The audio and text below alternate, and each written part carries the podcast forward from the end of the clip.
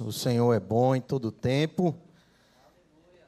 Esse é um momento, queridos, esse é um dia em que eu amo. É o dia em que nós estamos aqui para celebrar, para trazer à memória aquilo que nos dá esperança, que foi aquele sacrifício. Por isso que eu comecei e quis começar falando sobre isso para vocês, porque realmente é algo que me toca. Eu estava conversando um dia desse com alguém, eu não me lembro, e eu disse assim que eu sou eu sou chorão.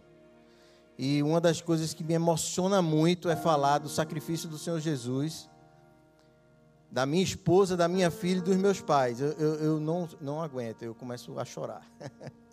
Mas, queridos, meu nome é Uziel, eu sou, para quem não me conhece, está aqui visitando, eu sou eu sou, faço parte dessa maravilhosa igreja, dessa igreja de milhões, de milhares, que impacta Pernambuco e eu creio em nome de Jesus que vai impactar ainda mais esse estado de Pernambuco, porque nós estamos aqui para fazer a diferença.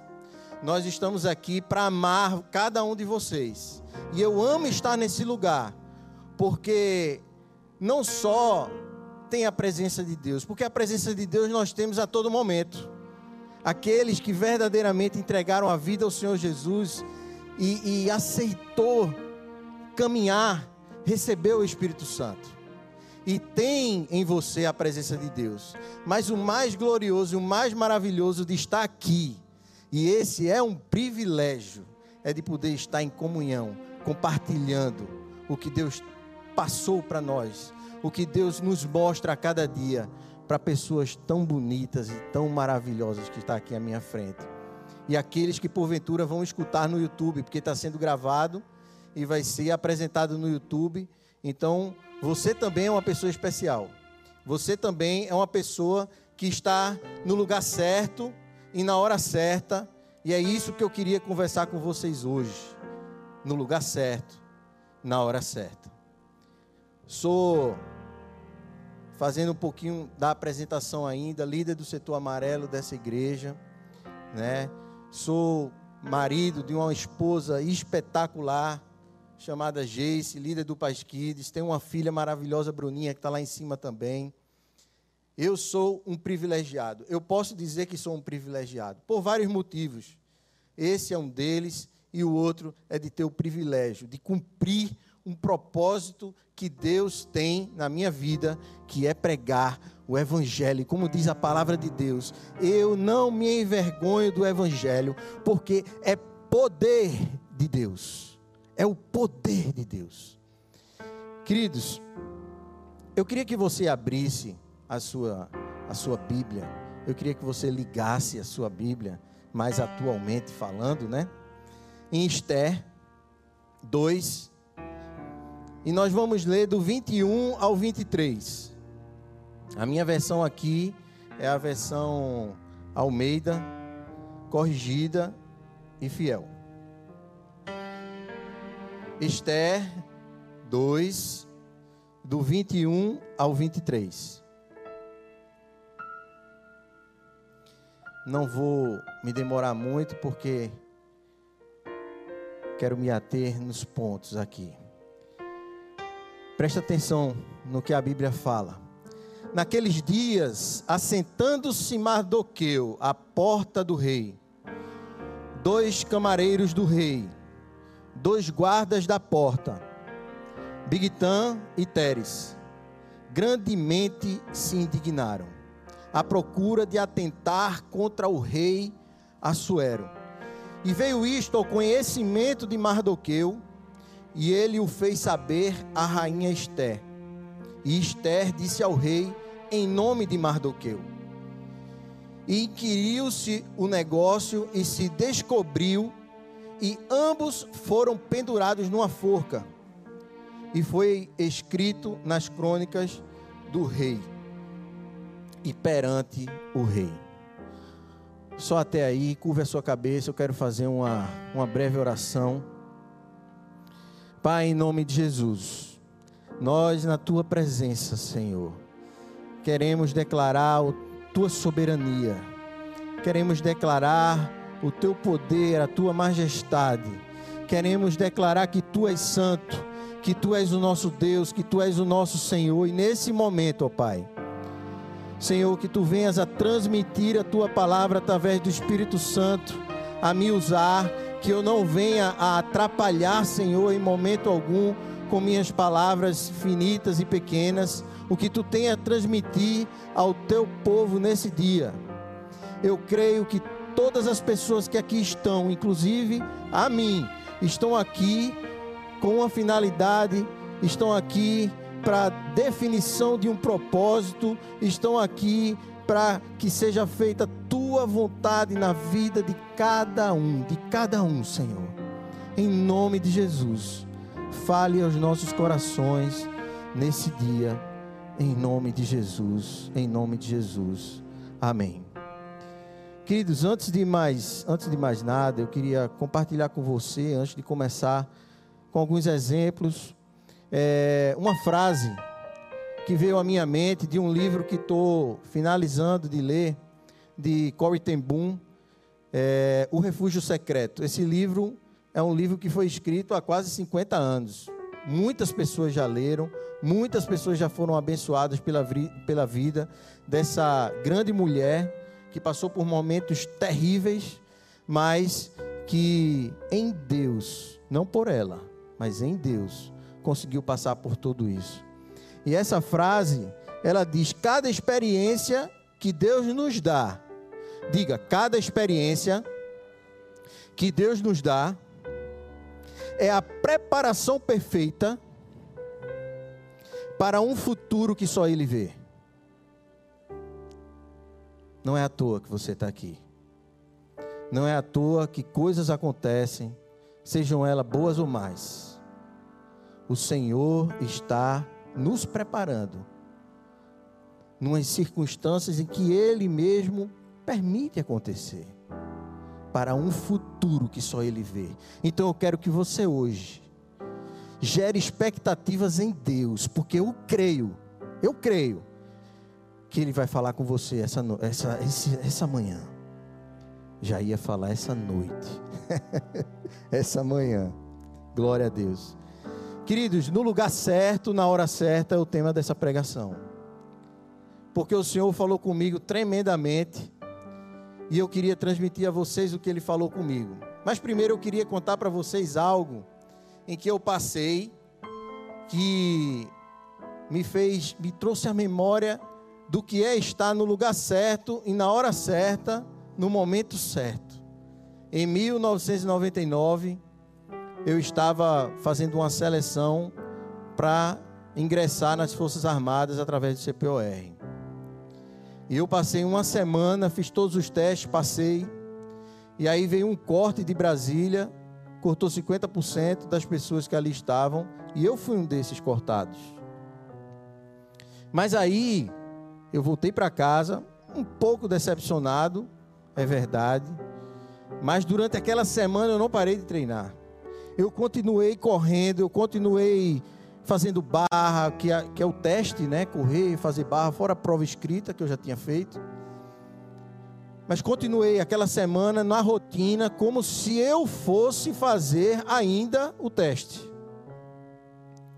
E aí, durante a semana, um amigo meu, que é que era muito influente, ele ainda é muito influente nessa área, ele me perguntou se como era, o que era que eu estava achando de estar por ali, de estar no CPOR. Que como ele era muito meu amigo, ele queria me ver lá. Ele tinha um sonho que ele não realizou de me ver no CPOR, de me ver, de, de, de ver que eu me formasse como oficial. E aí ele perguntou como tá. Eu disse, rapaz, eu fui cortado. Aí ele disse, não, mas vamos ver isso aí. Durante a semana eu recebi uma ligação do CPOR dizendo: compareça amanhã, mais rápido possível, mais cedo possível, que apareceu uma vaga aqui. Eu só recebi a ligação falando isso. Tem uma vaga aqui. Então eu disse: essa vaga é minha. Eu vou chegar lá amanhã, com toda certeza. Eles só ligaram para mim. Eu vou chegar lá, e já vou entrar, né? Eu pensando. Então eu estava pau amarelo, nesse, nessa. Era, era férias, né? Era janeiro, eu estava em pau amarelo. Eu peguei ônibus, me lembro que eu peguei ônibus, saí correndo de manhã cedo, acordei cedo.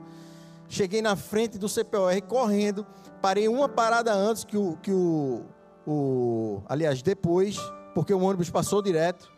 Eu desci e vi correndo, cheguei na porta do CPOR, aí o rapaz disse: "Quem é você?" Eu disse: "Não sou o Ziel, vim fazer um teste aqui".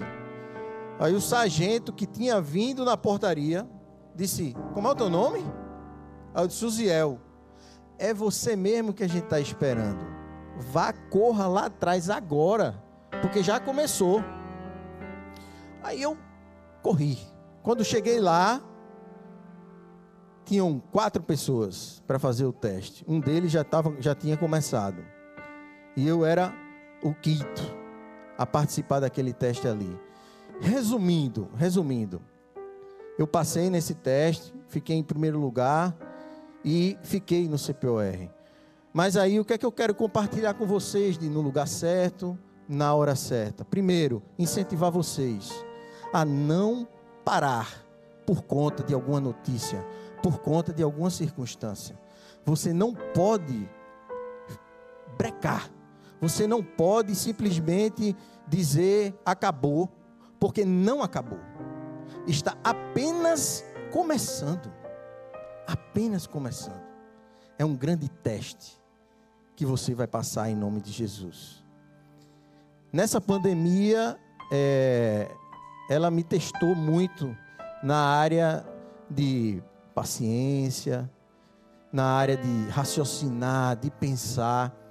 E desde quando ela começou, eu estudei algumas áreas, eu me preparei, eu não fiquei parado, eu não estagnei, como sempre, eu, eu como foi lá no CPOR, não é porque as coisas pararam que eu disse eu vou parar. Eu continuei caminhando, eu continuei buscando, eu sou um cara curioso, então certas coisas eu vem à minha mente, eu já vou logo para o Google, vou procurar, vou, vou, vou pesquisar, né? E uma das coisas que, que eu percebi enquanto eu via as mídias da, da empresa e tal, foi que, não sei se vocês notaram, mas muitas, muitas propagandas de pessoas, principalmente no Instagram, que dizem assim: você quer chegar ao seu primeiro milhão?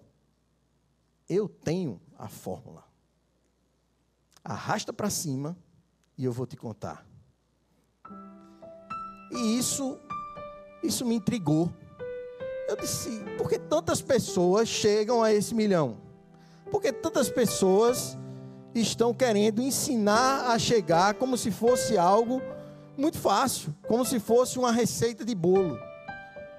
E aí vem aquelas pessoas entrando em carros importados, Ferrari, Porsche, fazendo simulações de investimentos Vou te mostrar quanto você ganha fazendo isso, fazendo aquilo. Outros entrando na sua casa majestosa, falando a mesma coisa, dizendo a mesma coisa. Eu vou te mostrar como é fácil, como é a fórmula de chegar ao seu primeiro milhão. Você pode ser o próximo. Então eu disse: quer saber? Eu não vou arrastar para cima, não eu vou pesquisar. Não esses caras. Eu vou pesquisar aqueles que tiveram que passar por processos. Queridos, não adianta. Eu não acredito em pessoas que falam e que não foram marcadas por alguma coisa. Para que a gente tenha autoridade para falar, é preciso ter marcas é preciso ter marcas. Eu fico olhando a vida de Jacó para que o nome dele fosse mudado, para que ele chegasse a patamares muito maiores, ele teve que passar por um processo. Não existe nada de mão beijada. Existem processos que precisamos passar. O meu pastor fala uma frase e ela é certíssima. Ela é muito assertiva.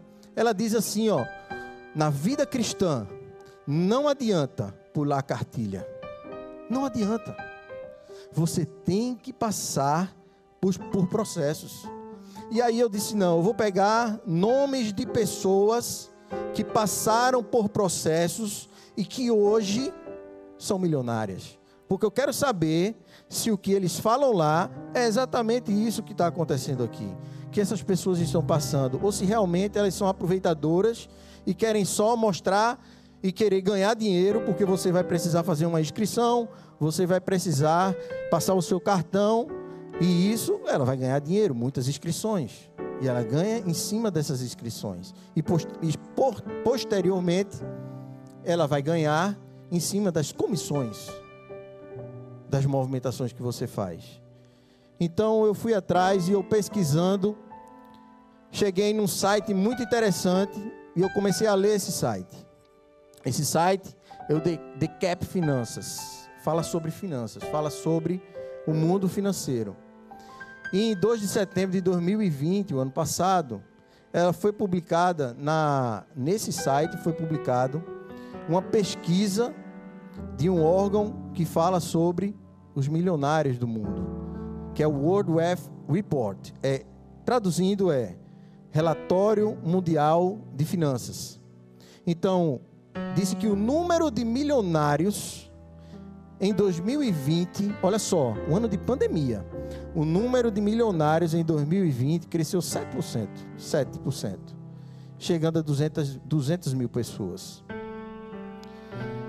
E aí eu fui buscar nessas pessoas que chegaram ao sucesso, chegaram, tiveram sucesso, e algo me chamou muita atenção, porque eles têm sempre na sua mente, eles têm sempre para passar para os outros sete passos. Mas esses sete passos eu não vou falar aqui, eu quero, eu quero me ater só a três, que eu achei interessantíssimo e que a gente pode aplicar, e na verdade a gente pode instar, a gente pode tirar da palavra que a gente acabou de ler, que é da vida de Mardoqueu. E uma delas, e a primeira, está é justamente ter um propósito bem definido. Ter um propósito bem definido. Primeiro, propósito. O que é propósito? Na nossa gramática, propósito é um objetivo. É o objetivo. É você ter um objetivo, algo lá na frente, um alvo a ser alcançado algo que vai determinar a sua jornada. Mas aí eu, eu gosto sempre de ir para outras, outras definições. E eu busquei nessas definições que no latim, propósito vem do prefixo pro, do grego, e aí eu achei extraordinário, porque significa lançar-se à frente. Lançar-se à frente. Ou seja, você não só tem um objetivo, mas você tem esse objetivo e precisa lançar-se à frente. Você precisa dar o primeiro passo. Você precisa fazer alguma coisa. E para que essas coisas aconteçam, você precisa ter um porquê. Você precisa se perguntar por quê. Um propósito sempre começa com um porquê. Semana passada eu estava na casa do, do Luciano, meu amado, e ele disse: Eu queria te apresentar. Um, um, ele fez uma apresentação no trabalho essa semana, e ele disse: Eu queria fazer, te apresentar alguma coisa. Ele me mostrou um livro que ele está lendo, que eu achei interessantíssimo. Esse livro diz: Tudo começa no porquê. Tudo começa no porquê. Então, Querido, eu queria fazer algumas perguntas, você não responda, você pense nisso. Primeiro lugar, por que você foi atraído por Jesus a estar aqui hoje? Por que você está aqui hoje? Pensa nisso. Vai pensando. Porque sabe, todo cristão tem que ter um propósito definido na sua vida. E sabe qual é esse propósito? Ele é bem claro. Ele é bem claro na palavra. Esse propósito não é nada além do que servir ao Cordeiro. E isso está lá em Apocalipse. servir ao Cordeiro Jesus. E isso significa servir ao nosso próximo, servir a quem está próximo de nós. A palavra servir é um propósito fixo na vida do cristão. Não se move. Eu quero dizer uma coisa para vocês. Deus só nos colocará em lugares altos. Presta atenção. Deus só nos colocará em lugares altos quando o propósito de servir estiver bem definido em você. Quando esse propósito de servir estiver bem definido no teu coração, você está preparado para o outro patamar. Você está preparado para outro nível. E o Senhor tem prazer em te colocar em outro nível. Porque tudo que acontece ao nosso redor, como nós vimos na frase de Corey acontece para nos preparar para um futuro que só Ele vê. Então vamos criar expectativas.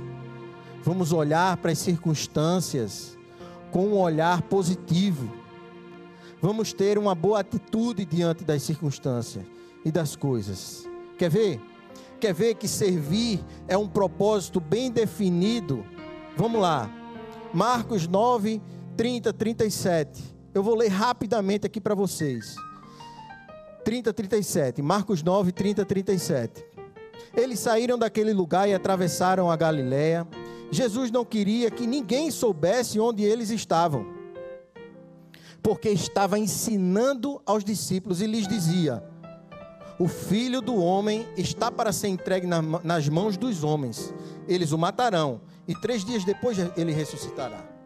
Mas eles não entendiam o que ele queria dizer e tinha receio de perguntar-lhe. E chegaram a Cafarnaum, quando ele estava em casa, perguntou-lhes: O que vocês estavam discutindo no caminho? Mas eles guardaram silêncio, porque no caminho haviam discutido, olha só, quem era o maior. Imagina os doze discípulos perto já há quase três anos, três anos praticamente, andando com o Senhor Jesus, e eles simplesmente estavam discutindo, porque o Senhor disse que ia morrer, o filho do homem vai morrer, e eles primeiro se bateram, não, isso não pode acontecer, mas logo mais eles disseram: bom, já que ele vai morrer, quem é o cara? Sou eu. Não, não, não, sou eu. Não, não, sou eu. O Senhor Jesus não falou nada, porque ele era o único que podia ver na face da terra o coração de cada um. E ele sabia o que estava passando no coração dos discípulos. Mas aí vem o 35. O Senhor Jesus, com aquele amor, eu imagino ele assentado ali, chamou os doze discípulos. Amado, vem cá, que eu quero conversar com vocês. Se alguém quiser ser o primeiro, será o último e o servo de todos. Então, queridos, servir, servir, servir é o propósito das nossas vidas em Cristo Jesus. Servir servir a você, servir a quem está do teu lado, servir. Você quer ser o maior? Se coloca a servir aquele que está embaixo de você. Se coloca a servir a um pequeno, porque o Senhor te colocará no muito, mas o teu coração, a tua mente não pode estar ali, porque o nosso propósito é servir. Então comece pelo porquê. Comece pelo porquê. Comece pelo porquê. Por que você está aqui? Porque você foi atraído por Jesus. E nesse mesmo livro, Comece pelo porquê, de Simon Sinek, ele deu ele deu um print para mim e mandou, eu disse: "Não, essa aqui, essa história aqui eu quero, eu quero, eu quero para mim". Porque é, é tremendo é algo que não está na palavra e a gente pode ter várias coisas na palavra, mas esse exemplo aqui chamou muito a minha atenção. Laurie Robinson, ela foi a primeira general a alcançar esse posto nos Estados Unidos, na Força Aérea dos Estados Unidos. E olha só o que as pessoas falam dessa mulher. Diz assim: ela é uma grande líder porque compreendeu. Olha só, ela é uma grande líder. Ela chegou no posto máximo da Força Aérea nos Estados Unidos porque compreendeu que ganhar a confiança de uma organização, ganhar a confiança de uma organização, não passa por tentar impressionar todo mundo, passa por se dispor a servir aqueles que a servem. Uau! Meu Deus, que poderoso! Querido, você quer impressionar alguém? Serve ele. Se coloca para servir essa pessoa. Você não só vai impressionar, como você vai mostrar a característica de Cristo em você. Servir. Essa mulher chegou ao posto máximo porque ela entendeu que não era impressionar uma organização, não era impressionar as pessoas, era servir aqueles que estavam embaixo dela era servir as pessoas que estavam ali, próximo a ela, e que serviam a ela. Então ela retribuía com serviço também. Não foi diferente com Mardoqueu. Olha só, preste atenção aqui. Mardoqueu estava no lugar certo, na hora certa. Mas ele tinha um propósito definido. Que propósito era esse? Era servir o seu povo. Era proporcionar ao seu povo o melhor a melhor condição possível naquela situação de exílio. O povo de Israel estava vivendo um exílio, ele não estava na melhor condição. Estavam exilados na Babilônia. Então, esse rei Persa Assuero, que dominava sobre, sobre toda aquela região, era um governo poderoso. Ele tinha uma esposa, que era Esther, que também de forma sobrenatural chegou àquele lugar. Que também é outra, que se preparava para servir o povo. Então, Mardoqueu queria proporcionar, ele queria servir. Esther se colocou no propósito para servir também. Porque quando ela foi escolhida, ela foi separada e recebeu uma transformação. E essa palavra no mundo cristão, queridos, não há como fugir. Nós precisamos viver nos transformando dia a dia, porque é assim que vamos viver a boa e perfeita, agradável vontade do Pai. Está lá em Romanos, Romanos 8. Você quer viver a boa, perfeita e agradável vontade do Senhor? Se submeta a renovar a sua mente, a transformar a sua mente, a renovar mesmo a sua mente através da palavra de Deus, e você vai ver coisas extraordinárias acontecendo. Esther se colocou numa situação em que ela foi separada para ser transformada durante 12 meses, porque era assim que acontecia. E ela passou 12 meses separada para ali receber banhos, perfumes e depois de 12 meses, um ano, se apresentar. Se apresentar. Então o que eu quero dizer para vocês, e isso é uma notícia ruim, mas ao mesmo tempo muito boa. Porque processos não são instantâneos. Processos são demorados. Mas eu tenho uma excelente notícia para te dar. O Senhor está à frente dessa transformação. O Senhor está à frente desse propósito. Ele tem um futuro que não, você não vê. E Ele quer fazer coisas extraordinárias na tua vida. Assim como fez na vida de Mardoqueu, assim como fez na vida de Esther. Precisamos deixar que Deus trabalhe em nossas vidas de maneira completa não é pela metade, é de maneira completa. Toda transformação, como eu já disse, leva um tempo e requer perseverança. Segundo ponto, possuir uma mente vencedora. Nós precisamos pensar nós precisamos nos ver como Deus nos vê. Nós precisamos ter uma mentalidade forte. Nós precisamos ter uma mentalidade focada no alvo. Uma mentalidade com identidade formada e que não se abala. Quer um exemplo disso?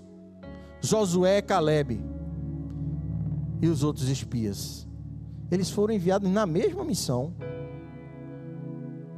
para o mesmo objetivo, mas voltaram com perspectivas completamente diferentes. Isso por quê?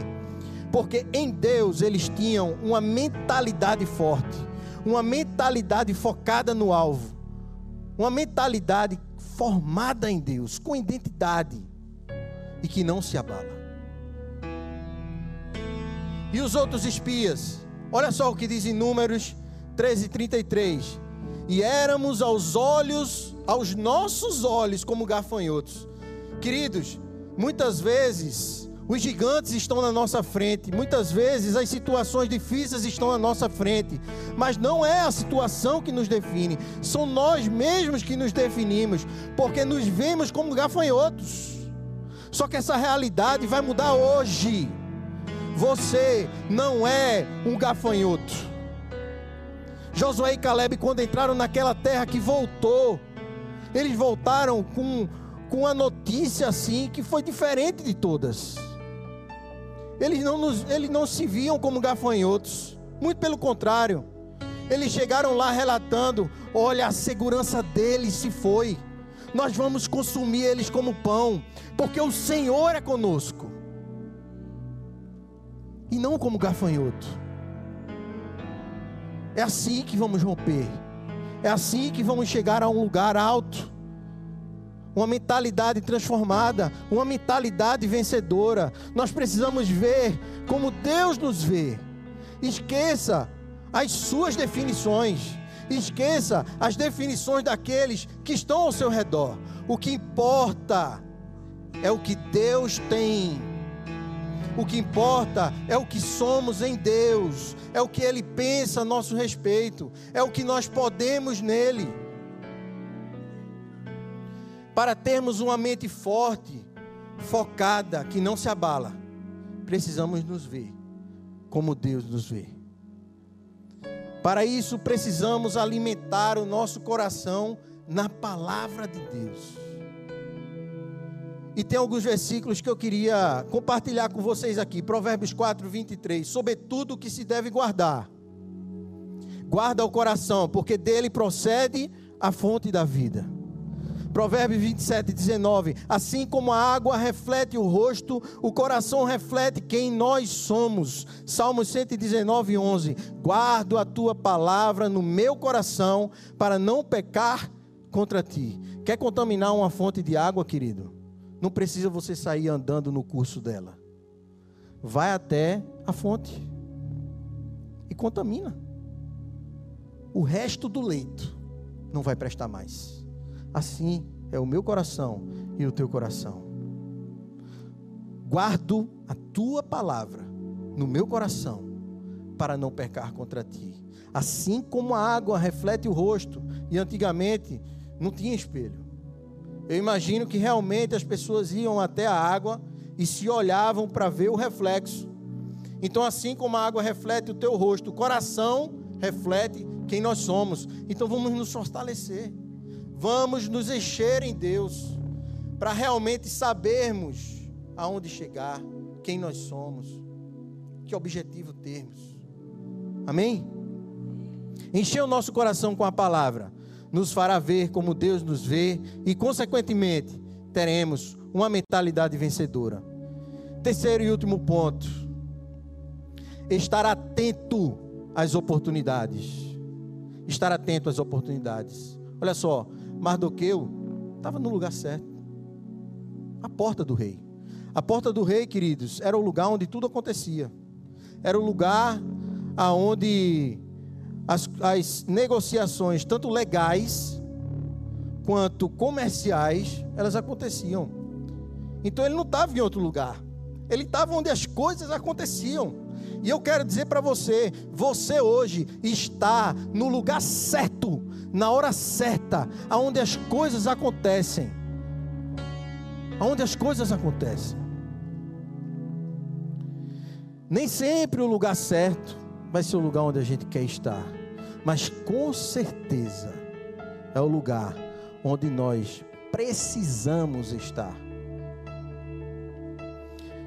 No livro A Cabana, de Paul Yang de, de, Paul, de William Paul Yang, aliás, e não só o filme, mas o livro, eu tive a oportunidade de ler.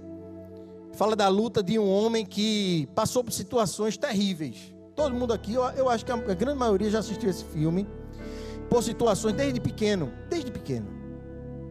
E não queria se colocar em um lugar. Ele não queria entrar no lugar, num lugar certo. Ele não queria.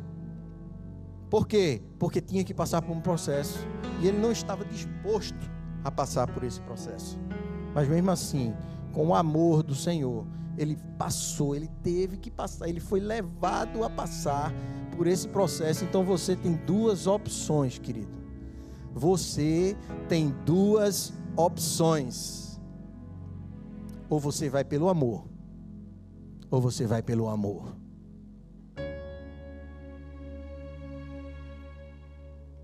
E nessas duas opções, você pode ter consequências, ou, ou alegres ou doloridas, com o mesmo final final de cumprir o propósito de Deus na tua vida. Mas o quanto mais você se bate, parece a areia movediça. Você vai se batendo, não, não é hoje, você vai se batendo, não, quem sabe amanhã, não, não, não, não, não, e você vai se enterrando, e você vai se enterrando, e a areia movediça vai te pegando, querido, não se bata, não se bata, quanto mais você se bate, você afunda, não resista, não resista, lugar certo, Estar atento às oportunidades também é um lugar de transformação, lugar onde são geradas em Deus oportunidades. E que oportunidades? De saber quem você é em Deus, de saber que você é capaz nele, que você pode ter tudo com ele. Hora certa, sabermos a hora certa de agir é determinante no processo do sucesso. E isso a gente pode ver um pouco mais adiante, quando Esther convida o rei Assuero e Ramã para jantar. Ela tinha um objetivo. Ela tinha um objetivo. Que era conquistar ali o coração do rei, era denunciar aquele que estava querendo massacrar o seu povo mas no primeiro convite ela viu algo. Ela disse assim: Não, ainda não é a hora. Calma. Vou convidar ele para o próximo dia. Vou convidar ele para um segundo jantar. Então não é só estar tá no lugar certo, não é só estar tá na hora certa, é sabermos o momento de agir. Sabermos o momento de agir. Assim como também não adianta estarmos no lugar certo, na hora certa e termos a atitude errada. Não adianta de nada, põe tudo a perder. Temos que ter atitudes corretas, atitudes certas. Sabe por quê? Eu vou falar para vocês uma coisa. Uma boa atitude diante de circunstâncias gera reações favoráveis e atrai o favor de Deus na tua vida na minha vida. Então, atitude correta. Olha só, Jesus, quando, aquele, quando aqueles fariseus vieram com a prostituta até ele, ela se jogou aos pés de Jesus e lá ficou. E quando as pessoas disseram assim: Olha aí, pegamos ela em adultério. Ela podia muito bem de lá dizer: É mentira. Não, de jeito nenhum. E daí? Outra coisa, e daí se me pegaram? problema. Foi assim que ela fez? Não. Ela se humilhou. Ela ficou ali. Ela entendeu o que ela tinha feito. E eu tenho certeza que o Senhor Jesus sabia o quão aquela mulher estava arrependida. E aquela atitude dela gerou em, no Senhor Jesus um ato favorável diante daquelas pessoas ali. Porque naturalmente adultério era apedrejamento. Não tinha outra sentença a não ser morte. Mas gerou o favor, gerou a atração ali do Senhor Jesus a ela. Em um ato beneficente naquele momento, que a, livrou, que a livrou, e não só a livrou, como a libertou daquele processo de pecado. E ela pôde seguir caminho e ser uma nova criatura. Querido, para a gente pensar que está acabando, eu queria que você ficasse de pé agora. E eu queria ir para um momento aonde você prestasse bem atenção às palavras que serão ditas aqui, porque a minha intenção, e eu tenho certeza que a intenção do Espírito Santo de Deus é renovar a tua mente hoje, se você veio com pensamentos que a teu respeito, que não faz jus àquilo que o Senhor pensa para você, não faz. Ele tem algo maravilhoso, tremendo. Ele quer que você chegue em lugares altos. Tem uma frase do, do pastor Kenneth Reagan que eu gosto muito. É um pastor muito famoso. E ele diz assim: presta atenção aqui. Eu sou tudo aquilo que a Bíblia diz que eu sou. Eu tenho tudo aquilo que a Bíblia diz que eu tenho. E eu posso tudo aquilo que a Bíblia diz que eu posso. E eu quero animar você através da palavra. Vou compartilhar com vocês alguns dos poucos versículos, olha só, alguns dos poucos versículos que a Bíblia disponibiliza para nós, para sabermos quem somos, o que podemos e o que temos em Deus. Vamos lá. O que a Bíblia diz que eu sou? 2 Coríntios 5,17 diz que eu sou uma nova criatura, aleluia. Efésios 4, 24, eis que fui criado em verdadeira justiça e santidade. Romanos 8, 16 diz, eu sou filho de Deus. E o verso 17 diz, eu sou herdeiro de Deus e co-herdeiro com Cristo. Apocalipse 5, 10 diz, eu sou rei e sacerdote para Deus o Pai. 2 Coríntios 5, 21 diz, eu sou a justiça de Deus em Cristo Jesus. Jesus. Deuteronômio 8, 28 diz: Eu sou abençoado em todas as coisas e onde ponho a minha mão a prosperidade, porque eu faço e obedeço ao Senhor. E o verso 13 de Deuteronômio 28 diz que eu sou cabeça e não cauda, e estou sempre por cima e não por baixo. 1 Coríntios 1, 2 diz: Eu sou santificado em Cristo Jesus. Romanos 8, 37 diz: Eu sou mais do que vencedor. Mateus 5, 13 diz: Eu sou sal da terra e luz do mundo. 1 de Pedro 2, 2,9 diz: Eu sou geração eleita, sacerdócio real, nação santa,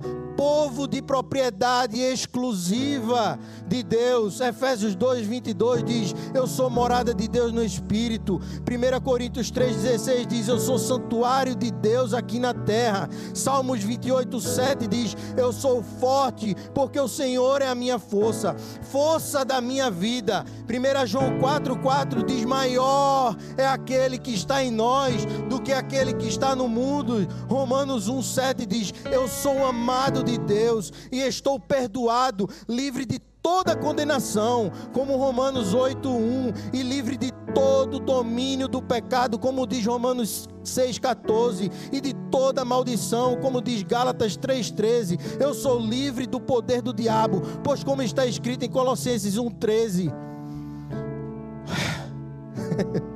eu fui transportado do reino das trevas para o reino da luz. 1 Pedro 2,24, eu fui curado pelas pisaduras de Jesus. Salmo 37, 34, 7 diz: Eu sou guardado pelos anjos de Deus. Ei, olha aqui, presta atenção. Eu sou o que a Bíblia diz que eu sou. Você é tudo aquilo que a Bíblia diz que você é. Mas o que eu tenho, afinal? O que eu tenho? Lucas 10, 19. Eis que eu tenho autoridade sobre todo o poder do diabo em nome de Jesus.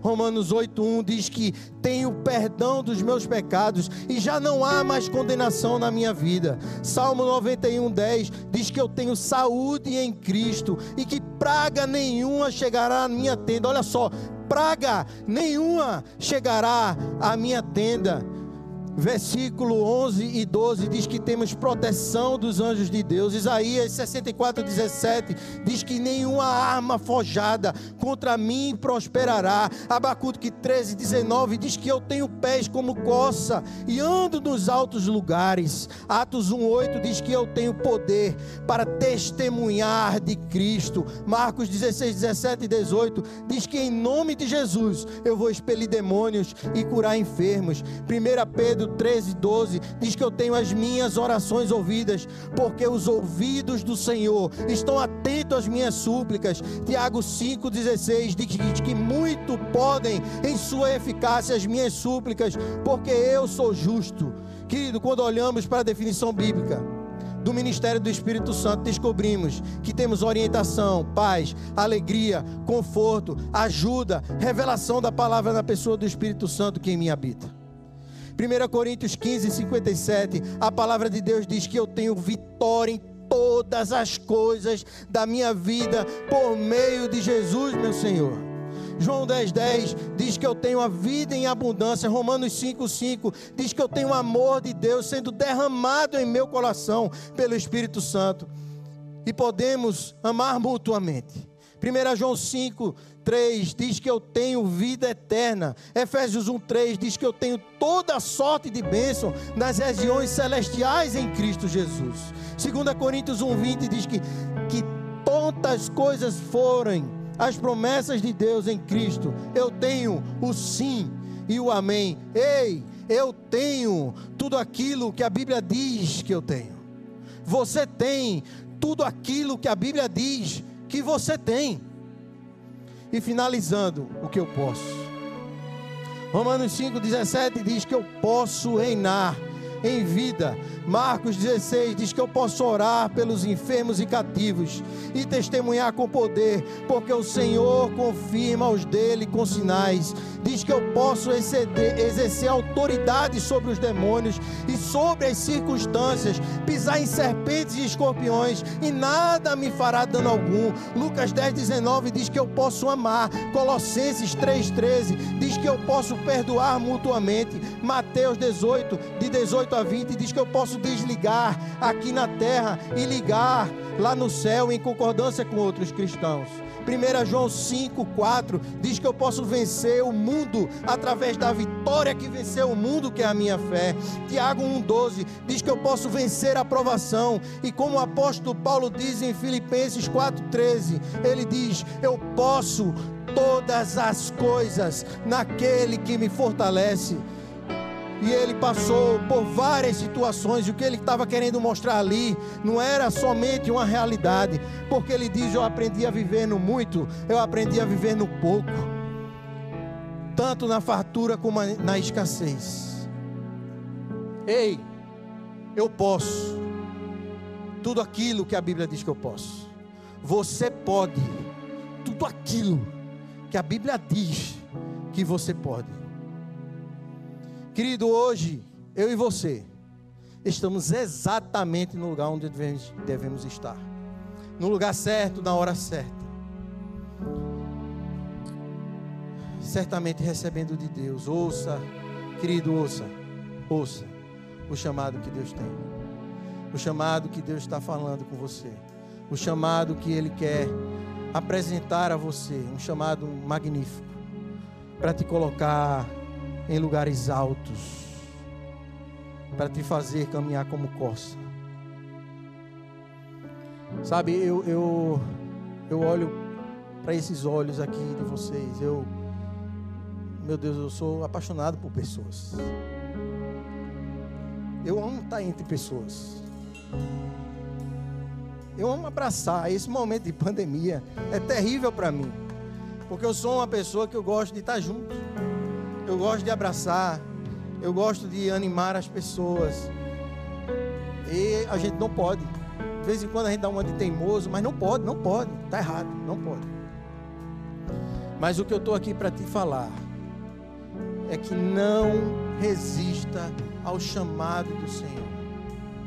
Sabe, ele diz assim: Eis que estou à porta e bato.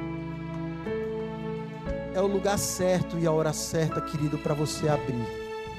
Não existe outra possibilidade. Encare isso como sendo a única possibilidade da tua vida. Eis que estou à porta e bato. Você precisa abrir. Porque ele diz assim: se abrires a porta.